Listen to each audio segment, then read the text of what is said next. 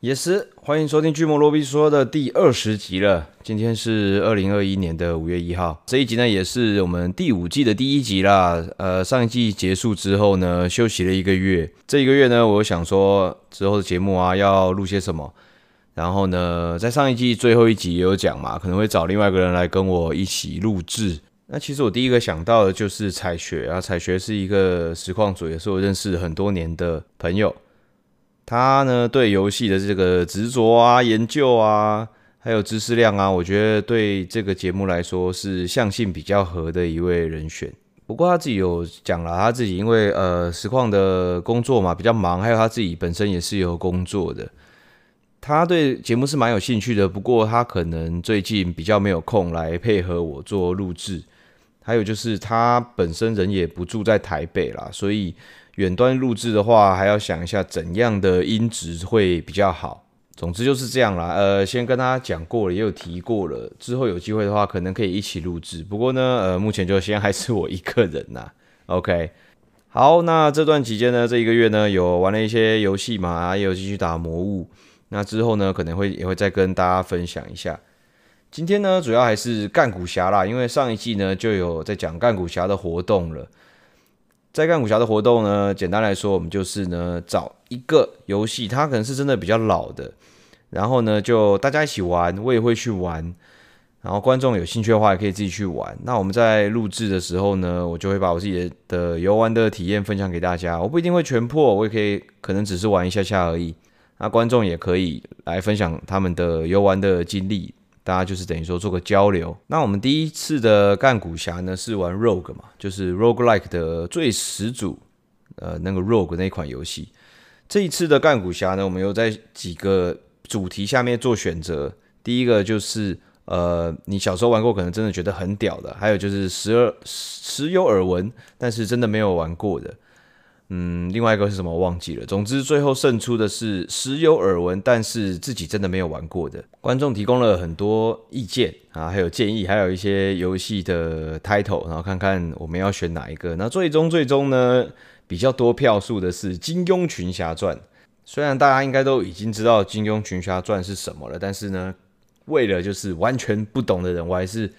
简单介绍一下《金庸群侠传》好了。《金庸群侠传》是一九九六年由台湾的河洛工作室开发，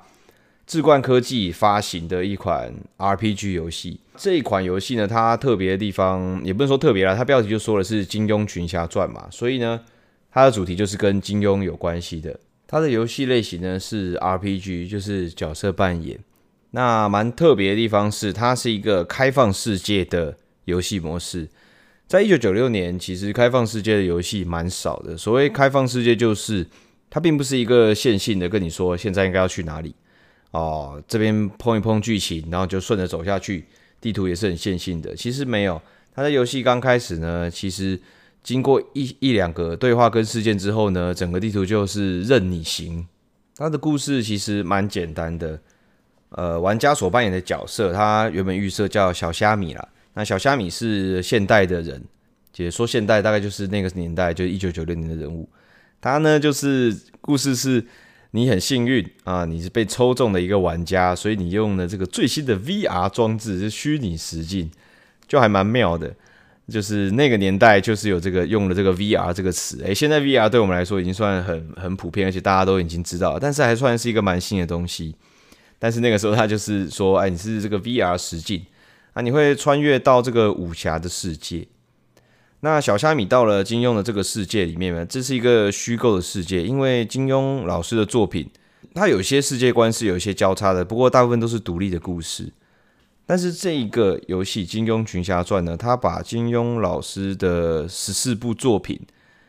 蛮巧妙，就是融合在这个游戏里面。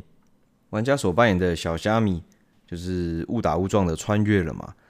那能回到现实世界的方法，就是集完，就是十四本金庸老师的著作，在里面还是还有一对蛮浪漫的诗，就是“飞雪连天射白鹿，笑书神侠倚碧鸳”。那这刚好就是应该是是算七言绝句嘛，反正就七个字两句，就十四本书就变成这样子。好，所以游戏的类型呢是 RPG，就角色扮演嘛。广义来讲。呃，玩家都可以练功，然后有升等，其实这就是角色扮演了，就是这么简单。平常呢，在大地图上面的时候是自由的去行走的，它不会有那种随机碰怪的制度。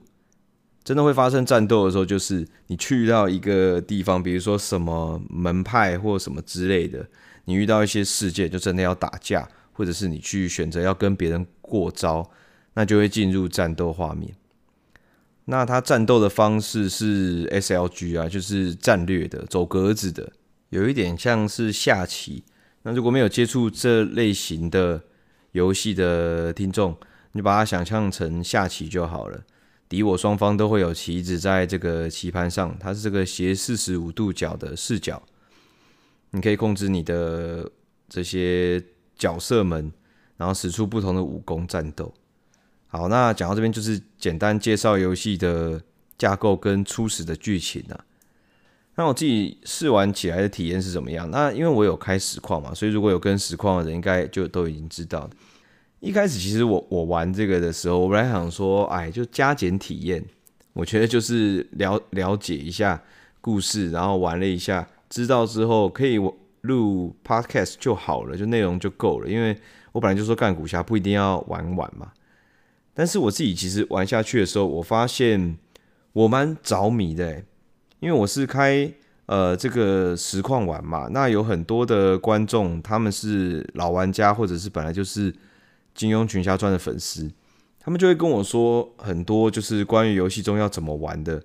我就是蛮意外，就是说九六年我们这个国产的游戏，为什么大家会觉得这么神这么棒？是因为我觉得它在里面真的有太多太多的系统是值得值得玩家去研究的。从一开始的创立角色的时候，你就必须要骰数值，那它的数值有好多哦，攻击啊、防御、轻功、医疗、用毒、解毒，然后拳掌、御剑啊、耍刀，然后兵器啊、暗器等等，很多很多的数值，所以连初始的角色，其实大家的。起始能力就已经会不一样了。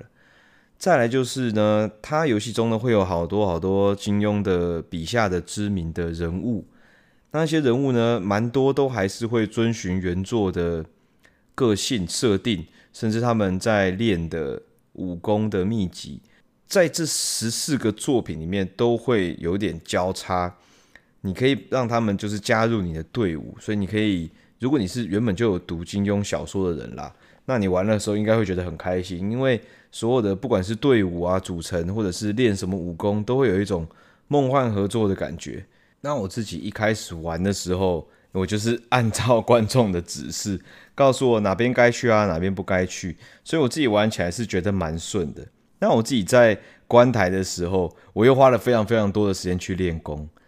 它游戏里面虽然在大地图不会遇到什么。呃，什么那种流氓强盗，让你这样随机可以打架练功，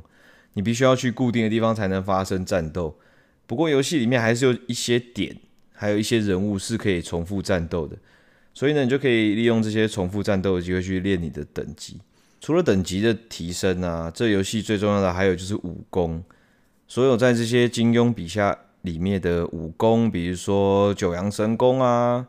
然后什么玄铁剑法呀，这些很知名的武功呢，其实很多都可以在游戏中透过就是呃可能开宝箱拿到，或者是你邀请了一些拥有这个武功的人加入你的队伍，那你就可以得到这个武功。那你得到这些武功呢，它每个武功都会有不同的需求，比如说一些剑法，它就可能需要你的剑法资质到了什么的程度，你才可以去学习。学习的方法就是你把那个书就是类似装备在身上。装备在身上之后呢，你之后不管是使用这个招数、招数，或者是你通过战斗获得经验值，它都会提升你这个正在修炼的武功的熟练度。那每一个武功都可以练到十层，所以呢，每一个角色其实如果他们资质够的话，你都可以培育成你想要的他们去学的剑法，或者是他你们想要他去学的武功。光是这样的自由度，其实就已经很惊人了嘛。因为你真的很喜欢金庸的什么角色的话，你可以把哇，你所有拿到的武功，他可以练的就练。那他可以用好多可能别的故事、别的小说的武功招式，其实是蛮浪漫的一件事情嘛。讲到武功，就不得不提一下，就是这个游戏可能最知名的武功吧，就是小虾米呢初始身上学的拳术，就叫做野球拳。那他一进到这个游戏世界的时候，那个小帮手就有说啊，可以学很多很多武功啊，你要征战江湖啊。小虾米就说啊，我什么拳法都不会，我就只会一个野球拳。那这个野球拳一开始也真的是很烂，那打人大概就是二三十滴。然后呢，其他的武功其实都会有秘籍可以获得嘛。那我前面就说了，你把秘籍挂在身上的时候，你进行战斗啊，或是使用招数都可以提升熟练度。但是野球拳是没有秘籍的嘛，因为是小虾米自己带在身上的，所以呢，你能练的方法就只有仅仅靠就是一直不停的使用去获得熟练度。那这个武功也很妙，它在一等练到九等的时候呢，伤害几乎都是没有什么变化的。但是呢，一旦你练到第十级的时候，它就会变成全游戏最强的单体伤害。那这就蛮妙的啦，然后也让很多玩家记忆很深刻。所以。我想这也是那个让大家就是会传颂的一件事情之一。为什么《金庸群侠传》大家就是哦都听说哦野球拳最强啊，然后可以学到这个左右互搏之术，可以一次就打干两拳这样子。然后呢，你一单回合干两拳野球拳，就是全游戏最强的单体伤害招数。这样的设定呢，其实在当年的游戏里面，我就算是蛮恶趣味的啦。所以我觉得很多玩家记忆会是很深刻，也是很正常的。那前面呢有讲到说，游戏的主轴是要收集十四本天书嘛，在游戏里面说是十四本天书，但其实就是金庸老师的十四部作品。那你要在获得单个呃小说的时候，他都会进行跟该本小说差不多的故事或事件去执行、去解决任务啊，去帮助一些原作小说中的人物，你就可以拿到那本书。当然有一些。呃，比较短篇的或是比较不那么知名的小说，它并没有那么多的戏份，有些甚至就是哎，去一个地层可能摸一摸就拿到了，它并没有什么特别的人物或者是故事参战在这个游戏里面。但是呢，呃，有穿插在里面的有比较多戏份的书呢，其实都剧情都是蛮饱满的。以一九九六年的作品来说，它是开放世界，然后它其实也是可以多线进行。也就是说呢，我并不是说我，哎，我现在就是要找《倚天屠龙记》，我就是一直要找《倚天屠龙记》，一直找，一找，找到了才能拿下一本书。很多书它需要很多的任务循序渐进才可以拿得到。那很多事肯定你做到一半，然后你会经历到一个事件，或者是你卡了，你没有一些关键的物品，你就必须先去做一些其他的呃任务，呃，遇到一些其他的事件，拿到一些关键的物品，才可以继续推进下去。所以它整个那个。游戏的流程是比较像蜘蛛网一样这样子散布的，最后才会连在一起。游戏里面并没有就是像现在游戏一样有个小地图啊，或者是有一个些什么传送啊。大部分的地点呢，你都必须要自己去呃记，然后自己去走，然后仅仅靠的就是游戏中有一个道具是罗盘，它会告诉你一个坐标，你顶多就是可以自己把坐标记下来。原版游戏中。我记得没错的话是有附一张地图啦，但是呃，现在大家应该比较没有那张地图。当然，你去网络上面搜寻是有了。所以，如果当年在玩啊，你没有那张地图的话，其实整个游戏的难度是蛮高的，因为它的我刚刚说了它嘛，它的剧情呢跟地图它并不是线性的，也就是说，你可能在一个很低等的时候就误打误撞闯进了一个比较高等的门派，而且你跟他们讲话。主角也不知道为什么就讲话特别的呛，然后就会直接开战。那开战的话，当然就是被屌虐啊，被屌虐就是 game over。所以常常去储存也是蛮重要的事情。那游戏的任务呢，其实也有蛮多不同的类型，有一些是你可能要闯一闯迷宫，有一些是哦你要帮他报仇，要对抗这个谁谁谁。呃原作中呢，有一些这个爱恨情仇的部分，你也要去介入，当个中间人，把这些事情解开。有些任务呢，你如果有看过金庸的原著的话，你可能会有一些头绪，或者是知道说，哦，他其实故事是怎么样怎么样嘛，所以我其实怎么解就好。如果是没有看过金庸的作品的人，其实你要真的把任务解完的话，其实真的蛮难的，尤其是有一些蛮隐藏的东西，或者是有些道具要给谁，这些东西都是玩家要自己去慢慢摸索的。所以我就可以边玩的时候就会边想象到，哇，在一九九六年的时候，大家在玩这个游戏，那个时候网络也不发达，那攻略本应该也是会有，但是如果你没有看攻略，然后你也没有查资料的话，真的要完整的破完这款游戏，其实真的是非常非常困难。很多老游戏就是因为他们的高难度，所以让玩家就是一辈子都难以忘怀嘛。我想这也是它的难度跟复杂度呢，也是玩家之所以会一直记得它的原因。游戏中还有一个我觉得也是蛮重要的要素，会影响很多剧情的，就是道德值。道德值这个东西呢，在你做一些事情的时候就会有影响。假如说你帮助了一些人。帮助了一些好人，那你的道德值就会上升嘛。如果呢，你帮助了一些原作中的恶人、坏人的话，那你道德值就会下降。除了除此之外呢，你不像 JRPG 啊，你是勇者，你是代替全村去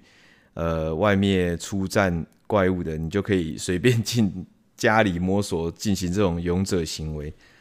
在《金庸群侠传》里面，如果你没有征得屋主的同同意的话，你就去翻箱倒柜的话，你的道德值也是会下降的。那如果你把这个屋主呢，呃，加入自己的队伍了，或者是呃，透过剧情你击败他了，他可能说啊、家里的东西随便你拿吧，你大侠，你你屌，你拿，那那个时候拿了就不会降道德值。里面还有很多原作的人物，他本身在原作的设定上可能是比较善良的。那你在道德值过低的时候，你就没有办法邀请他加入你的队伍。那相反的，有一些真的比较坏的、比较皮的，如果你道德值比较高的话，他可能会觉得说：“哎，你这个人太正直了，或怎么样，我就不要加入你的队伍。”所以呢，你要怎么样去玩，然后呢，想要加哪些人进入你的队伍，其实都有呃很多的条件去影响的。总之，这个游戏，你看，你如果很快的玩，都很懂流程，其实你拿到几个核心的道具啊，或角色人物，然后有些武功有练，其实可以很快破关。但如果你真的要慢慢玩的话，其实真的可以玩得非常非常久，包含你要找不同的人入队，都要有很多条件需要满足。你想要练到很多不同的武功，你也要有很多的方法去取得。在最后的最后啊，玩家把这个书都差不多收齐的时候，就会得到这个武林大会的，叫武林大会吗？我有点忘记了的邀请帖。那你上去之后呢，就要对上，就是呃你在之前都会遇到的一些高手，或者是呃掌门人啊、恶人啊这样。那终于打败了，那小虾米就最后最后就成为了武林盟主了。那本来想说啊，拿到武林盟主应该就全破了吧？结果没有，只拿到一个武林盟主杖。那到底要怎么破关呢？就最后是要回到，欸，地图上它是有台湾的嘛？那台湾里面呢，有一个建筑就叫霹雳堂。那霹雳堂的堂主是这个虚构人物叫孔巴拉。结果最后的最后呢，居然是你要把那个那个武林盟主的这个账给孔巴拉，然后他就说：“哦，这个回去现实世界的这个。”出口就在我家厨房啊，然后他就会给你钥匙，你就进去了。那最后最后呢？最后最后真的最后最后呢？他会看你的道德值。我刚刚说的道德值嘛，如果你的道德很高，那你这最后要离开的时候呢，还要有一个终极决战，就是你要打十大恶人，里面就是有十位，就是在游戏中就是蛮强的一些角色，就一次一次要一打十。如果你的道德值很低很低的话，那你就要打十大善人。那我自己最后破关是打十大恶人啦，因为我没有特别去做什么坏事，道德值还算不错。但是观众就跟我说，其实十大善人是最难打的，因为十大善人在游戏里面都非常强，然后他们的武功呢伤害也很高，还有这个周伯通的左右互搏之术就很可怕，一回合就可以打掉你很多血，所以那个是整个游戏算是最难最难的挑战。那在最后最后的决战结束了之后呢，小虾米当然就是呃，很就是透过那个传送的装置就回到现实世界了嘛。那你的游戏也就这样子破关了。我自己在玩这款游戏的时候，因为在实况嘛，其实在玩的当下就有这个讨论都还蛮热烈的，聊天室也是蛮多人觉得啊很怀念呐、啊。那也有新新的观众真的是没有看过这款游戏的，也会觉得说哇。这个游戏好丰富哦啊！这个游戏的开发出来年份可能居然比他年纪还大这样子，那大家都对这款游戏都蛮惊艳的，我自己也觉得真的是蛮惊艳的。我本来小时候会觉得说，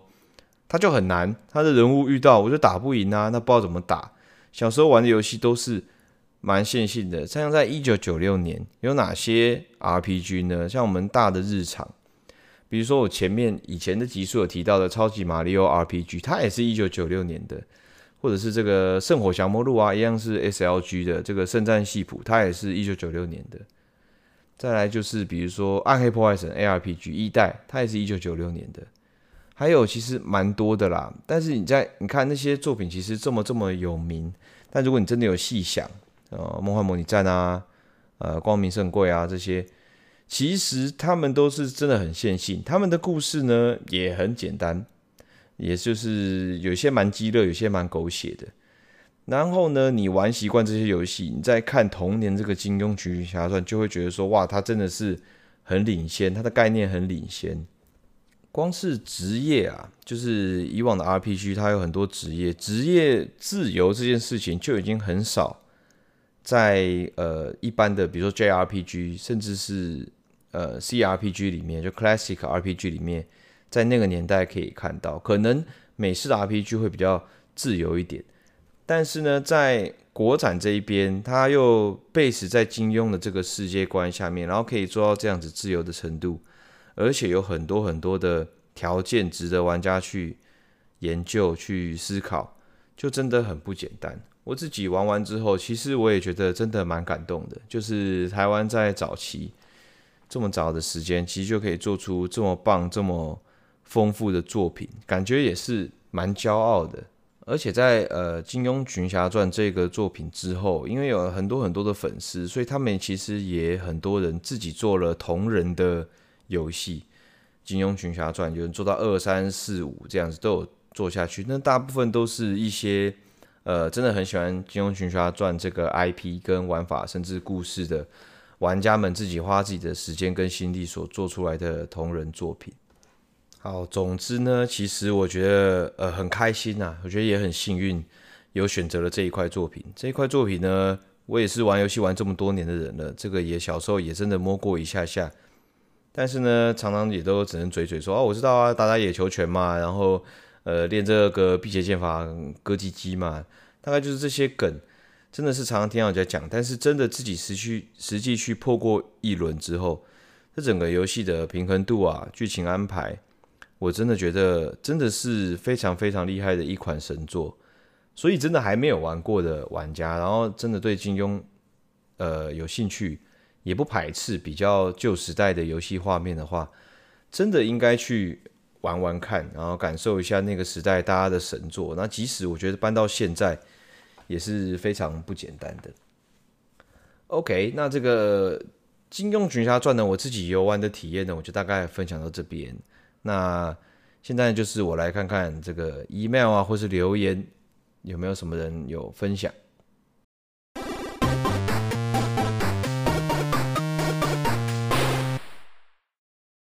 好了，到我们的 email 环节，马上因为休息了一个月嘛，所以 email 我本来想说，哎，比较少，结果哎，有人是因为听了前面的集数，然后再寄 email 给我的。那总之我们就来看一看吧。第一个是这个 Chrisen，。他说：“刘汤安安，我是阿矿，因为没有那么多时间可以听 Podcast，所以常常会一次补个两三集。他想讲一下锦十八的心得。他说这次干苦侠选到《金庸群侠传》真的是太开心了。虽然没玩过乡民版，但是他去年才重玩过一次原版，所以记忆犹新。这款游戏算是小时候玩过最硬核的 RPG 了。家里有厚厚的一叠 A4 纸，都是印下来的攻略。当时他觉得有很多很酷的设计，像是地图死角挡山洞。”然后呢，第一招只有满级爆强，还有创角输入秘技满能力等等。他说中国论坛这几年还是有持续推出不同的 MOD 的《金庸群侠传》，就是呃玩家们自己去修改的。然后他说也陪他度过了一段好时光。那他还要工商一波河洛工作室。他说河洛工作室近期还是有这种棋盘方格的新作，也是不错玩的。OK，然后他说锦十九的心得，锦十九在在讲那个，就上就上一季最后一集嘛，讲到那个 Melver Idol，他说，既然刚好提到 idol 的话，真的也蛮喜欢挂机游戏的。数字设计，数字设计得意的话，就有就会有一种无时无刻都在前进的满足感。一款好的挂机游戏，就是要让玩家嘴巴嘴巴上说着要素太多了吧，好多东西要浓哦。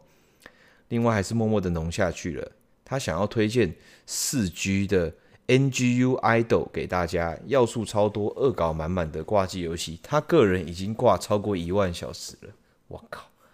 他说最后谢谢六探的 Pocket，真的很喜欢怀旧主题，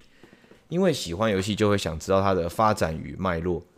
认真了解旧游戏的同时，也才能知道现在游戏的特别彩蛋与难能可贵之处。期待有更多有趣的内容，谢谢。好，谢谢这个 Crysen 的分享。然后他他推荐的这个挂机游戏是 NGU Idol，就是 NGU IDLE 啦，大家可以去搜寻一下。什么平台他没跟我说，大家可以去搜寻一下。好，我们来看下一封，下一封他就他说。六探您好，我是 HCC，百忙之中打扰了。最近听的 Podcast 后有感而发，决定分享一些心得。文笔不太好，还请见谅。先来说说六探之前推的《高分少女》，在 Netflix 看完两季之后，觉得自己对于那个年代的电玩涉猎实在有点少，加上自己不太擅长玩格斗游戏，所以很多游戏都止于听过，但没玩过。不过就算没有接触，随着动画剧情的推进，街机和家机的游戏不断推出，也能感受到男主角石口春雄对于游戏有多么的热爱。那种感觉就好比自己喜欢的作品出了新的系列作一样，迫不及待的想要一发售就马上开玩。再来是他想要推荐的游戏啊，他这次想推荐的游戏是《神奇男孩》系列的最后一部作品《冒险世界四》。他说，在他第一次接触到游戏的时候，已经是家机的年代，也不曾去过游戏中心玩过街机，加上那时候还小，不懂游戏，玩的都很杂。有一次回南部过年，跟哥哥聊起了童年玩过的游戏，那时候他说了有一款游戏没破关，很想再玩，说女主角是绿色头发、绑马尾、开宝箱还会扭屁股什么的，而且我们还玩得很尽兴。他找了一段时间才发现，原来他是一九九四年出在 Mega Drive 上面的《冒险世界四》。剧情简述是想成为勇者的女主角亚莎，从故乡踏上了前往王国的旅途，并在王国王宫接受了王妃委托，要救出四位精灵，并阻止魔族入侵的请求。而在途中会遇到神秘生物佩佩罗古，与亚莎一起展开拯救世界的冒险。小时候因为看不懂日文，所以破到要进封印之庙之前就卡关了，不知道什么条件才能进去，结果就不了了之。他说北上之后立刻就去找了游戏重温，而比起当时他现在能看得懂日文，马上就知道需要什么，一解当时的谜题。没想到当年居然是卡在超级前面的地方，花了几个小时把它破完之后，发现这款游戏意外有点难度，虽然不到恶魔城那种会恶心人的程度。但就以小时候来说，可能也会玩到摔手把。会推这款游戏是因为四月二十二号在 Nintendo Switch 上面推了重制版《神奇男孩亚莎在怪物世界》，而且是改用全 3D 的方式重现当时的样貌。看到的瞬间就马上手刀下定，很期待可以以全新的风格来体验当年的感受。很感谢六探能有这个机会写信与您分享，能透过怀旧游戏的主题来了解。在童年有多少的经典游戏是不曾接触过的，也能以现在的科技让自己的重回当年的感动。而且听 Podcast 的时候，真的很像在听早期的广播，时间到就会在收音机前听的这次内容是什么，还会收到各个听众的来信分享或是解决烦恼等等，很喜欢这样的感觉。最后祝六探身体健康，事事顺心，Podcast 会继续支持的，而且他有附上他刚刚讲的游戏的图片，他说是引用巴哈姆特这样子。那我又看了一下，那我就发现这一个他说的神奇男孩系列的这个冒险世界四，哎，我前一阵子有玩哎，我有我有实况哎，这款游戏大家如果说这个绿色马尾这个女生，如果你没有买那个 mini mini MD 的话，它有附在里面的，我记得，但我不确定是不是四代，但我看画面，我觉得应该是同一代。所以，如果这个 HCC 啊，或者是听到这一个 email 的观众、听众有想要诶想玩玩看这款游戏的话，这个冒险世界的话，你如果可以入手 Mini MD 的话，我记得没错的话是在里面的。好，谢谢 HCC 的分享，我觉得你文笔非常好啦。好，下一个是这个许 bug，他说六探您好，非常喜欢你在游戏五告站的内容，也多亏他们对你似乎不了解又了解的状态，这段访谈让我更了解你。他说 By the way，他也是游戏美术，他对我提到说很多美术不太玩游戏这一点很有感，他会花更多时间玩的。只是我真的要花很多时间才能把游戏通关，对他老大不小、时间宝贵的生活来说，还是看别人玩游戏、云游戏比较划算。好，谢谢许 bug，啊，这边也推推荐一下游戏五告站啊，我自己也蛮喜欢的。那之前也有去上他的节目，参与两集的录制，觉得聊得蛮开心的啦，觉得很羡慕啊，很多人一起录 podcast，我觉得那种感觉蛮好的，因为有别人去提出一些问题或想法，甚至搞笑，那有来有往，我觉得对于录制。节目都还蛮顺畅跟顺利的，像我自己一个人录，比如说像我讲今天这样金庸，我跟你讲一讲，我突然卡词的话，我就必须要终止录音，我要想一下，然后把前面一小段可能剪掉，然后呢 再继续的讲下去。像我现在念 email 或者在跟你们讲事情的话，我就会觉得你们就会觉得说，诶，怎么跟前面的那种语调或者语气或者是速度都不太一样？是因为我现在就是真的有东西想分享，可是你单纯一个人在介绍游戏的时候，你就是要好好的讲。那赘字有时候要讲话，可能要填时间，就会有赘字，那我也会把它剪掉，就是比较辛苦一点啦。总之，如果找另外一个人的话，可能会好很多。那这位听众他说，呃，我提到说很多美术不太玩游戏这一点，我不知道我有讲到这一段诶、我没有，有我也没有说很多，应该说我也没有说美术要玩过很多游戏。其实我觉得不不太需要，因为大部分美术就是。呃，可能计划或制作人就是把 spec 给你，然后就是把它画出来，你需求什么就把它画出来，他们想什么感觉就把它画出来。其实我觉得会画图就好。我讲的这个游戏美术可能是这种动画，或者是就游戏中可能有一些动作或什么的。我觉得这些可能我也不知道哎、我真的不记得我有讲过这一段。所以我觉得不用玩很多游戏也没有关系啦。但是有玩游戏的话。可能会对游戏更更有爱，然后在制作游戏的时候，可能会再多烧一点热情进去嘛，因为毕竟游戏开发业是比较辛苦的啊。总之，谢谢你啦，然后也谢谢你有去听游戏五告站，然后我这边也当然是要这个 shout out 一下，就希望大家可以去听一下游戏五告站，他们有蛮多呃蛮多集，有蛮深入的去讲解游戏，而且有请到一些蛮专业的人来讲，我都觉得蛮不错的。OK，谢谢这位听众。呃，下一个是这个，呃，他说：“你好，我是江郎，一直潜水多年的潜水仔，非常喜欢您的实况内容。自己本身从小就很喜欢武侠相关的游戏作品，所以也期待六三大大会实况相关作品。不过也听六三大大在实况或节目中提到，对这类型的游戏兴趣不大，所以也只能二玩。哦，我先 中断一下，我真的是比较少接触这类的，因为我小时候我在前面的节目应该有讲过，我就真的没有接触过武侠。”的作品，然后我也没有看武侠相关的小说或者是修仙的这样子，所以我本身真的对这样子的作品的类型就是共鸣度比较小，所以就喜欢武侠作品的，就是不管是我的观众也好，还是 Podcast 听众也好，就真的不好意思啦。哎，不过虽然我真的不喜欢，哎，就短短的这几集，我也讲了两集，呵呵，金庸一集，然后之前的鬼谷八荒也一集嘛。OK，然后他继续讲他的信。他说：“在知道大大这次干古侠要玩，可以说是他武侠梦的启蒙，《金庸群侠传》，还有看到实况《金庸群侠传》时超嗨，马上在朋友的 Discord 群组贴给大家说，六探在玩《金庸群侠传》，真的非常开心。说到第一次对于《金庸群侠传》的游戏经验，大概是在幼儿园大班的时候，家里刚装电脑，爸爸学校的同事就帮忙装了几个游戏给我跟我哥玩。”有时候表哥们来家里的都，来家里玩电脑就会开来玩，但是那个时候因为根本不认识字，所以只会在地图上乱绕或是乱进去被打死。不过有时候到爸爸学校陪爸爸上班的时候，同事叔叔们就会来帮我打架。那时候觉得叔叔超厉害，都知道要干嘛。后来上国中时，这款游戏已经完完全全变成老游戏了。不过因为国中也开始自己看金庸的小说，